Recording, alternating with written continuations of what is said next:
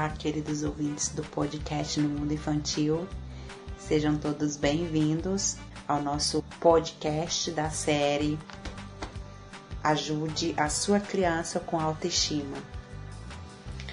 Hoje nós vamos falar sobre as necessidades básicas da criança e sobre a importância dessas necessidades básicas serem preenchidas.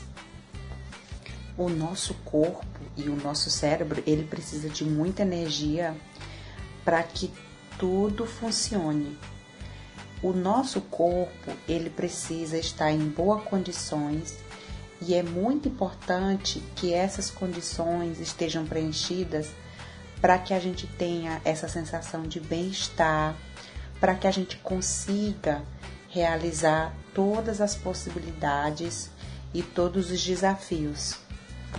Então, para a gente que, que é responsável por crianças, pais, educadores, parentes, nós sabemos identificar ou às vezes a gente pode até comparar as crianças que estão cansadas, que estão irritadas, que estão com fome, as reações delas, delas com as reações daquelas crianças que estão satisfeitas. Geralmente, as crianças que estão com fome, que estão cansadas, ela tem mais dificuldade de conseguir controlar os comportamentos delas e também elas têm mais dificuldades de interagir com o meio ambiente onde elas estão.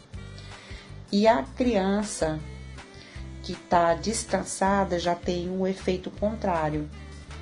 E a criança também, quando ela se sente cansada ou quando ela está com fome, ela não consegue se concentrar. Ela não consegue fazer essas coisas com sucesso que ela tem que fazer. E também ela tem dificuldade de concentração, de ouvir, de como eu vou falar, de aprender novas coisas.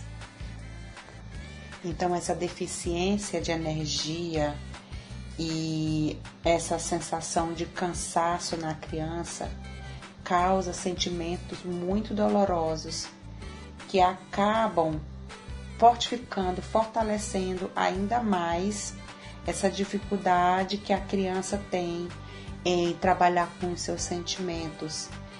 Vai ser de uma vai ser encarado com uma nova forma, ou seja, a criança vai reagir de uma maneira diferente do que ela reagiria caso ela tivesse essas necessidades preenchidas. Então, essa é uma das razões pelas quais a criança também pode ter a sua autoestima afetada. Porque essa criança que não tem essa necessidade preenchida, se ela se sente com frequência cansada, se ela não se alimenta direito, o resultado dela em relação à autoestima não vai ser preenchido.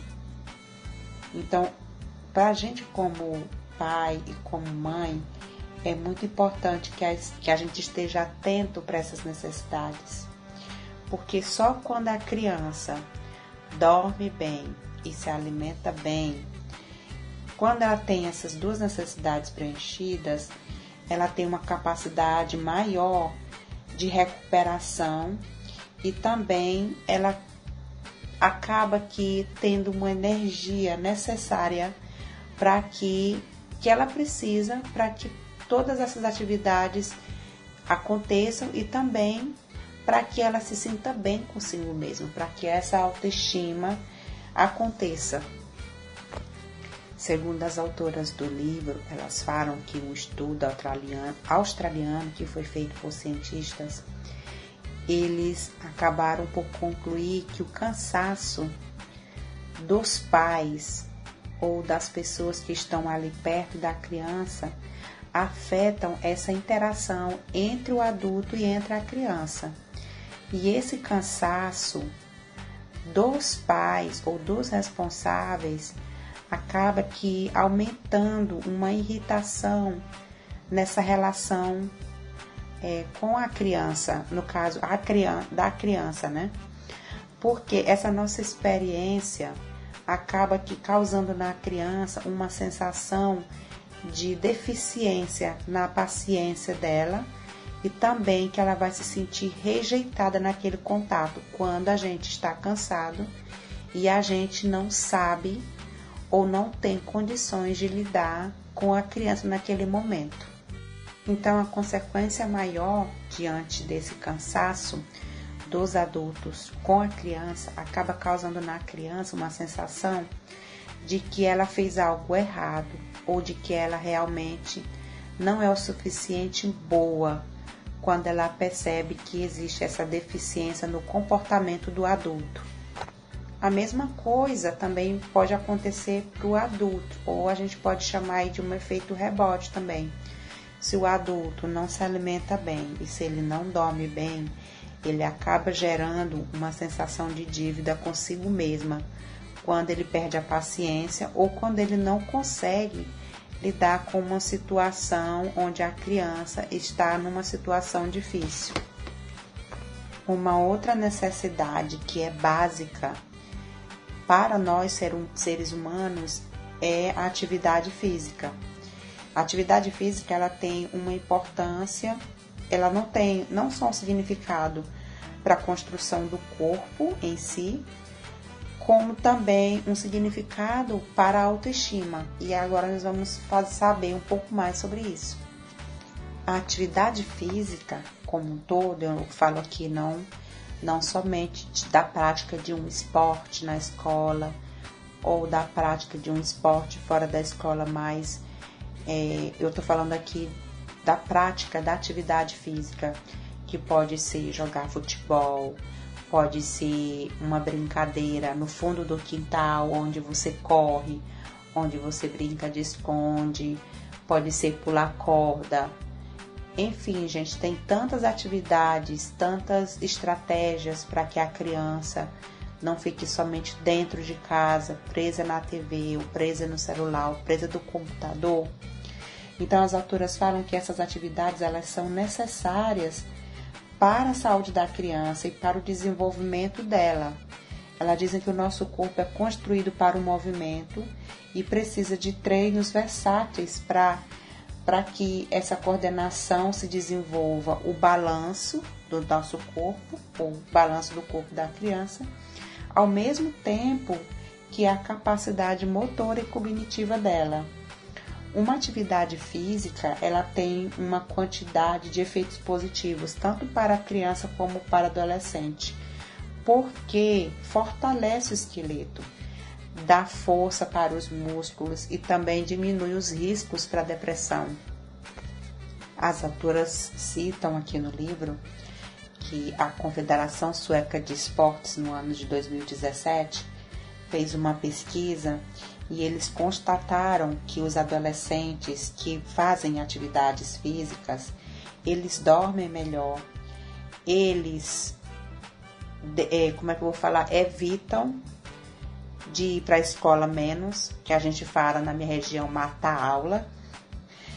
Eles acabam tendo dias melhores, se divertem mais na escola e eles têm também uma melhor autoestima, os movimentos, eles impedem ainda doenças, como doenças do coração, diabetes tipo 2.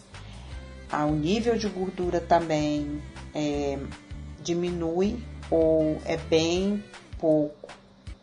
Qualquer pessoa que faz uma atividade física, ela tem uma conexão entre o, a autoestima e a autoconfiança. Todas as pessoas que treinam com frequência e gostam de treinar ou fazem alguma atividade física, elas têm geralmente uma, uma autoconfiança melhor e elas também se sentem mais competentes, mais do que aquelas pessoas que não fazem atividades físicas. No livro é citado também um outro exemplo de uma pesquisa de um professor sueco em psicologia da saúde. O nome dele é Magnus Lindwall e ele fez uma pesquisa com adolescentes, meninas adolescentes, E ele testou diferentes esportes e atividades físicas com essas meninas, com essas adolescentes, e o que ele percebeu é que depois de seis meses, elas não somente se sentiam melhores, mas elas também aumentaram, fortaleceram a sua confiança de conseguir realizar coisas que elas queriam. E elas também melhoraram a autoestima delas e também a percepção corporal, ou seja, o entendimento sobre o corpo delas. Existe também uma outra pesquisa de um time de cientistas na Noruega e eles também concluíram um resultado aí praticamente igual. Eles fizeram 23 estudos sobre treinos físicos e sobre autoestima. E eles acabaram concluindo também que os treinos, as atividades físicas, eles têm é, efeitos positivos na autoestima com as crianças e com os adolescentes. Eu sei que você vai pensar, esse é meu maior desejo, mas não funciona assim na nossa rotina, no nosso dia a dia. Geralmente é o que toda família quer. Não é um desejo à parte, não é algo que vem de fora, mas é algo que vem de dentro da gente. E para isso, a gente, como responsável pela nossa criança, a gente precisa aprender a criar condições para que essa criança ou esse adolescente se mova e também que ele faça algo que ele goste. Tem uma frase das autoras aqui no livro que eu achei muito interessante em relação a essa questão de atividade física quando se trata das nossas próprias dificuldades como adultos em relação a estabelecer uma rotina de fazer algo com a criança ou de possibilitar para que a criança se mova. Elas falam que alguma coisa é melhor do que nada. Uma coisa que é interessante também que as autoras descrevem aqui no livro é que, segundo pesquisas dos cientistas, eles concluíram que as crianças se movem mais fora de casa do que dentro de casa, porque esses ambientes de fora de casa, eles têm mais alternativas para que a criança se movimente. E no caso, essas atividades que podem ser feitas fora de casa, como sugestões, elas dão aqui que é fazer caminhada, fazer exercícios, ir no parquinho, na praia, no jardim, no quintal de casa, na rua da cidade. São lugares que oferecem ar puro, ambiente saudável e possibilidades para que a criança se movimente e experiencie coisas diferentes, como por exemplo, ela pode se balançar, ela pode pular entre pedras, ela pode subir acima ou abaixo, ela pode subir nas árvores, ela pode também tentar escalar pequenas montanhas, né? Mas no caso aqui essas montanhas são pequenas ladeiras, né? Subir, descer, correr, brincar de pular, treinar o balanço naquelas estacas baixinhas. Então é importante que a gente use a nossa fantasia e a nossa criatividade quando a gente está junto para criar níveis diferentes de atividades físicas. E aqui no livro também elas falam sobre dois tipos de atividades. Elas chamam de esportes espontâneos e uma outra parte que elas categorizaram, elas chamam de esporte organizado. Os esportes espontâneos são aquelas atividades que podem ser feitas no dia a dia para que a criança movimente o seu corpo. Pode ser jogar uma bola, pode ser correr com o pai ou com um amigo no jardim. Enfim, pode ser algo que envolva ali aquele momento divertido com a criança, onde ela está movimentando os braços e as pernas, como foi falado quando eu falei no caso aí é, de que é importante que a criança faça coisas fora de casa. E já esses esportes organizados são aqueles esportes onde os pais podem encorajar a criança e ajudar ela. E muitas vezes essas crianças, às vezes nem sempre elas encontram é, aquele esporte certo na primeira vez. Ela pode talvez precisar de treinar vários esportes até ele encontrar o certo. Já uma, uma outra parte das crianças, elas precisam de ajuda de suporte para que elas consigam continuar treinando até a adolescência. Ok, então eu vai que você mora num apartamento ou em uma casa que não tem quintal, não tem problema, existem possibilidades também para fazer atividades dentro de casa. Elas citam aqui alguns exemplos, como dançar, criança ama música, gente, é impressionante. É, no meu trabalho, eu que trabalho com crianças pequenas de 1 a 6 anos, é muito importante, é uma das atividades onde a gente deve praticar sempre com a criança. Existem outras, mas uma delas que está incluso no plano de ensino da Suécia é a introdução da dança e da música, porque a dança e a música elas estão interligadas. Você treina tanto a comunicação da criança, que vem junto com a autoestima e a autoconfiança, porque ela vai se sentindo motivada a falar, porque é uma das coisas que é mais fácil da criança assimilar é o ritmo. E aí depois que ela pega o ritmo e que ela gosta de dançar, que ela movimenta o corpo, ela começa também a se sentir estimulada a cantar. E a, quando ela começa a cantar, já vem aqueles, aquelas primeiras palavras na boca dela. Então ela começa a, a se sentir entusiasmada, motivada, feliz. A autoestima dela fica muito elevada. Eu super recomendo que você faça com frequência isso em casa se você não tem muito tempo, a sua rotina de trabalho é puxada, se você gasta, precisa de ter mais tempo no trabalho do que em casa, não tem muito tempo com seu filho, com a sua filha, que você faça pelo menos uma vez por semana ou duas vezes por semana, faz uma seleção de músicas que a sua criança gosta e vai para a TV e coloca essas músicas ou põe no computador e dança junto com ela. É impressionante, gente, por experiência própria, eu afirmo. Você pode até fazer esse teste. Você coloca a música que a criança gosta e deixa ela dançar sozinha e você vai fazer alguma outra coisa. Aí depois, um outro dia, você coloca a mesma música e você dança junto com a criança. Gente, é impressionante o resultado. Quem já fez essa experiência, mas nunca observou, observa. A reação da criança é totalmente diferente. Os olhos dela brilham, o sorriso dela fica estampado no rosto e ela se sente tão feliz, tão amada naquele momento, porque ela te vê ali na frente dela, dançando junto com ela, que você vibra, que você gosta, que você está interessado de estar ali junto com ela. Então eu, eu recomendo muito a dança, porque a dança é, está atrelado aí com a música e com o desenvolvimento da linguagem.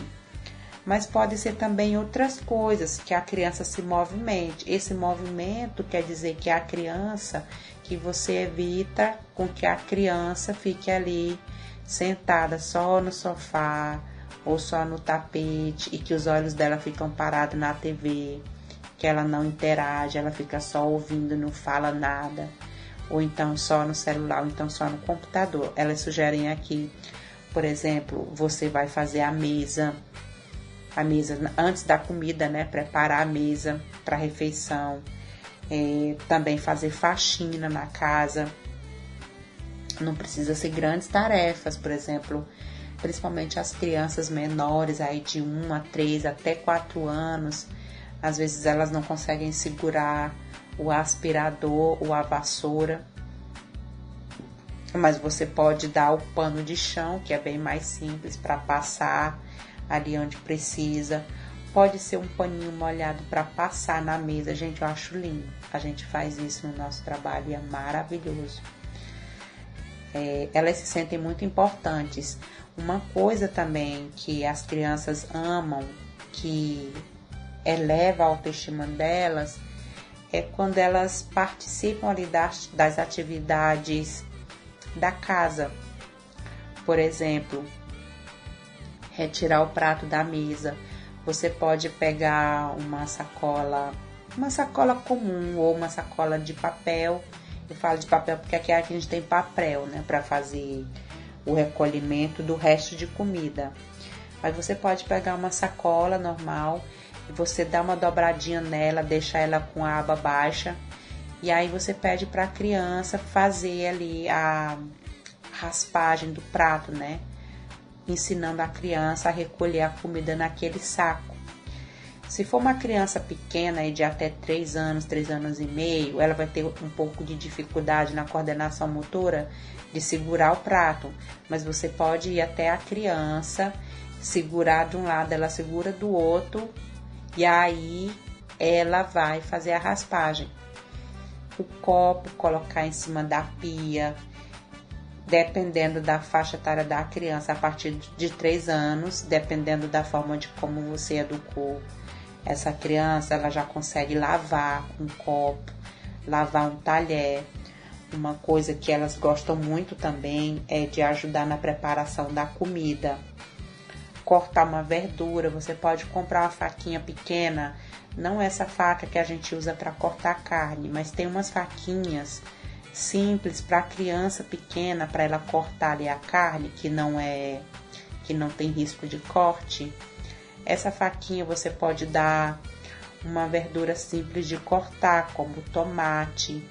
As folhas, você pode ensinar ela a cortar com a mão, rasgar a folha eu estou pensando aqui em mais coisas. Mas essas atividades é, do dia a dia, da rotina da casa, fazem uma grande diferença para a criança e ela não fica presa ali só em um lugar sem se movimentar. E é muito importante porque você acaba estimulando a autoestima da criança. Ela se sente importante, ela se sente capaz, ela se sente ativa dentro de casa, ela se sente ouvida, ela participa e isso estimula também na comunicação dela, porque ela vai sentir necessidade de conversar e vocês podem conversar sobre coisas variadas e a criança se diverte muito. Tem um outro exemplo que eu estou vendo aqui no livro também que é muito importante, é você ensinar a sua criança a fazer, como é que eu vou traduzir essa palavra? É, quando você faz o sorteamento da roupa suja, você pode colocar um cesto no quarto da criança e ela pode todo dia. Eu não sei se você faz isso na sua casa, mas é muito interessante. Tem criança que cria esse hábito de jogar roupa no chão, no quarto, mas ela não faz isso conscientemente. Ela faz isso porque ela não tem um lugar, um lugar adequado para colocar roupa suja. Se ela tem um lugar no banheiro para colocar roupa suja, tudo bem. Agora, se ela não tiver em nenhum lugar da casa um lugar adequado, você pode comprar um cestinho ou até mesmo uma caixa de papelão. Ela pode pintar nessa caixa de papelão, ela pode desenhar, você pode pintar a mão dela e ela vai colocar no redor da caixa com pintura da mão. Enfim, vocês juntas ou juntos, vocês podem criar uma arte na caixa de papelão e ali ela vai colocar as roupas sujas dela no quarto. E quando você for lavar roupa, ou quando seu marido for lavar roupa, ou o responsável da casa, você pede para ela levar a caixinha com a roupa suja até o local onde você vai lavar a roupa. Isso facilita tanto para você, o trabalho para você, como também facilita na, na questão visual do quarto da criança, porque fica mais organizado e ela também vai aprendendo a ter mais organização no quarto dela. Uma outra atividade também que você pode fazer para a criança se movimentar é você pedir para a criança andar de bicicleta. Você compra uma bicicleta para ela e vocês vão juntos andar de bicicleta. Se você mora perto da escola, se não é uma rua perigosa, se dá para ir de bicicleta, que vocês possam ir de bicicleta, se não der para ir de bicicleta, que vocês possam ir a pé juntos, conversando, rindo. E por último, eu dei até inclusive essa sugestão lá no Instagram, no Mundo Infantil Podcast, surgiu uma pergunta sobre a questão do de como estimular, né, com atividades educacionais para estimular a fala da criança. E existe também uma possibilidade muito divertida que é a questão dos jogos. Se você tiver condições de comprar jogos onde estimulem a atividade corporal da criança, é muito bom. E mesmo que não sejam jogos onde, onde trabalhem com o corpo, mas trabalhem a mente, você retira a criança daquele estado vegetativo para um estado ativo. Eu posso indicar para vocês vários, não indicar, mas eu posso falar para vocês com certeza que se vocês fizerem uma pesquisa lá no Google, vocês vão achar várias atividades interessantes que você você mesmo pode fazer em casa com papel e caneta onde a criança pode se movimentar, movimentar o corpo, ou você pode brincar com ela e não necessariamente você precisa comprar algum jogo. Existem várias alternativas de atividades educativas para que a criança se sinta estimulada a se comunicar, a brincar, a movimentar o corpo. Vocês podem fazer junto e é muito interessante.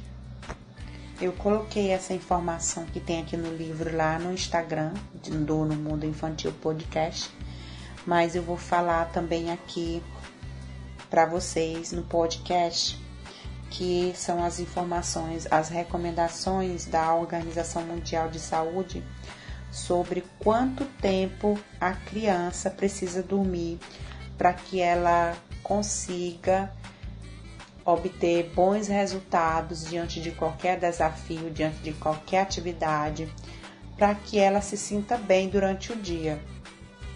Ah, para criança de 1 a 3 anos, o recomendado é de 12 a 13 horas por dia, de 3 a 6 anos, de 11 a 12 horas por dia, de 6 a 12 anos, 10 a 11 horas por dia e acima de 12 anos de 8 a 9 horas por dia.